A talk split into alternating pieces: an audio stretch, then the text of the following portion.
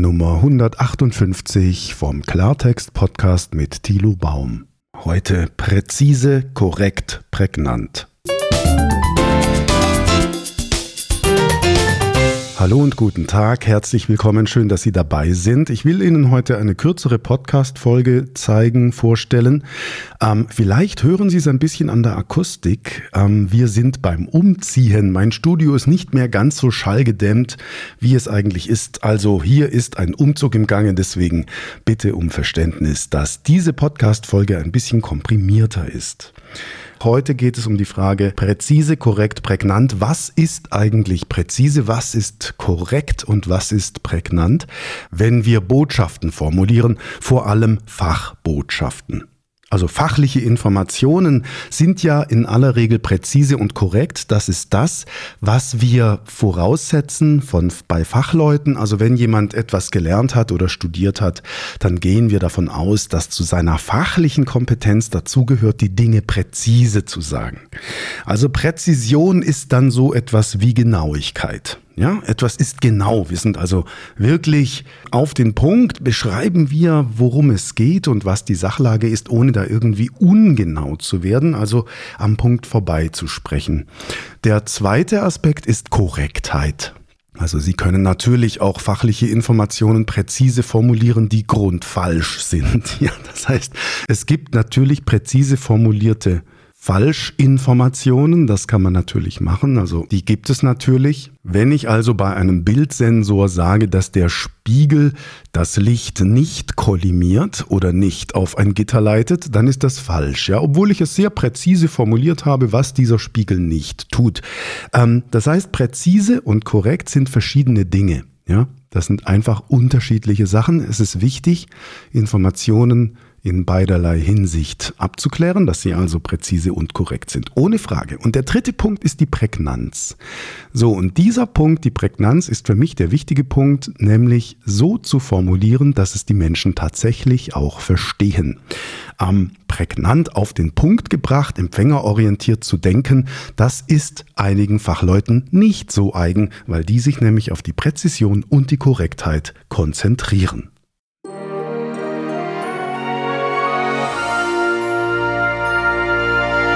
Im Grunde ist es ein Unterschied im Denken zwischen den Fachleuten und den Redakteuren oder Redakteurinnen natürlich. Also ich nenne es mal fachliches Denken und redaktionelles Denken.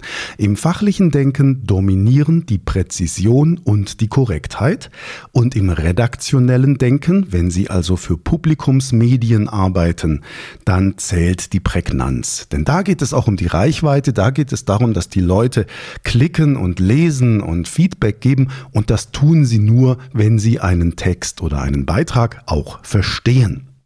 Ein Fachbeitrag kann so präzise und korrekt sein, wie er will. Wenn er nicht prägnant ist, werden die Leute ihn nicht lesen und nicht verstehen und entsprechend sinkt die Reichweite.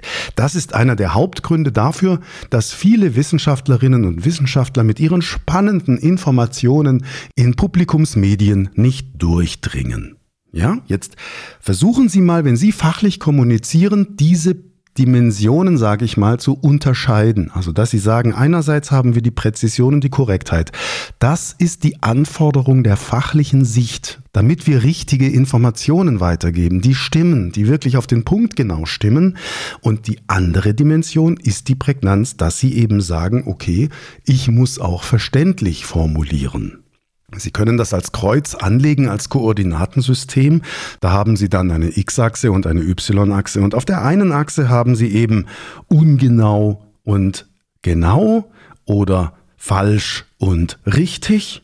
Und auf der anderen Achse, auf der versetzten Achse, haben Sie dann so etwas wie prägnant und nicht prägnant. Es ergeben sich wieder, wie immer bei diesen Dingern, vier Quadranten. Streng genommen im dreidimensionalen System wären es acht. Wenn Sie also sagen, Sie nehmen ein dreidimensionales Koordinatensystem und legen, sagen wir mal, von links nach rechts die Präzision und von vorne nach hinten die Korrektheit, dann haben Sie natürlich acht Quadranten. Wobei das natürlich, um hier mal korrekt zu sein und nicht nur prägnant, Würfel wären nicht? Also im dreidimensionalen System. Sie können präzise und unkorrekt und prägnant sein und so weiter. Es gibt da ganz viele Kombinationsmöglichkeiten, die sind hier aber jetzt nicht Thema. Mir geht es erstmal darum, dass Sie grundsätzlich unterscheiden zwischen diesen Anforderungen.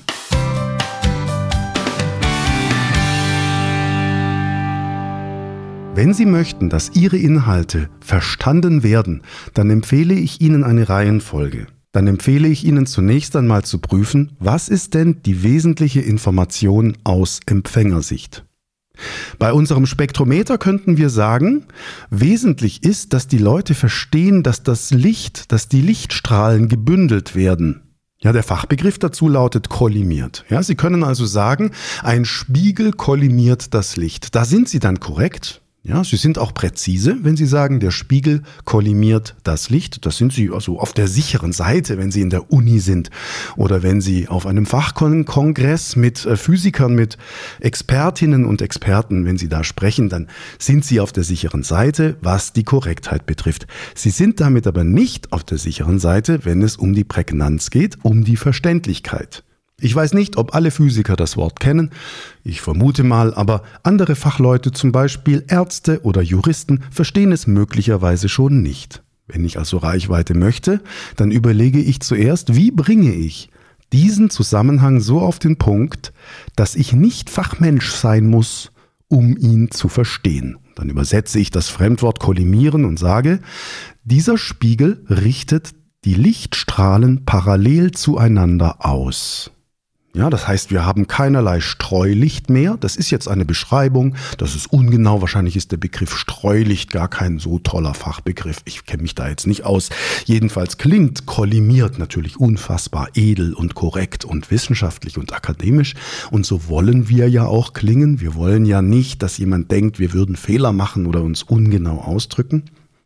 Und dabei geht eben dann der Gedanke unter, wie drücken wir uns eigentlich prägnant aus? Also, wir sagen zuerst, relevant ist das Kollimieren. Und jetzt überlegen wir, ist das Kollimieren Präzise? Ja, ist es. Ist das Kollimieren korrekt? Also das Wort? Ja, natürlich, klar. Ist ein Fachbegriff, stimmt schon. Ja. Und jetzt kommt die Prüfung, ist das Ganze auch prägnant? Und zwar so, dass es unser Publikum versteht. Und wenn das ein allgemein gebildetes Publikum ist, dann sagen wir, hoppla, es ist nicht prägnant. Wir müssen diesen Begriff übersetzen und sagen, dieser Spiegel richtet sämtliche Lichtstrahlen parallel aus.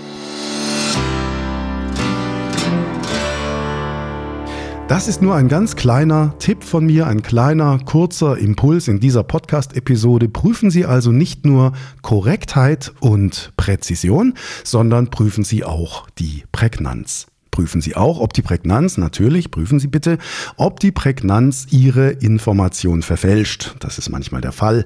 Hier, wenn wir sagen, kollimieren ist gleich Lichtstrahlen parallel ausrichten, parallel zueinander, dann ist es nicht verfälschend. Ja? Übrigens ein schönes Beispiel bei der Präzision. Wenn ich jetzt kollimieren übersetze in die Allgemeinsprache und sage, dieser Spiegel richtet Lichtstrahlen parallel aus, dann sind wir nicht ganz präzise, denn die Frage stellt sich parallel wozu? Also parallel zur Kante des Spiegels oder wozu? Nein, parallel zueinander.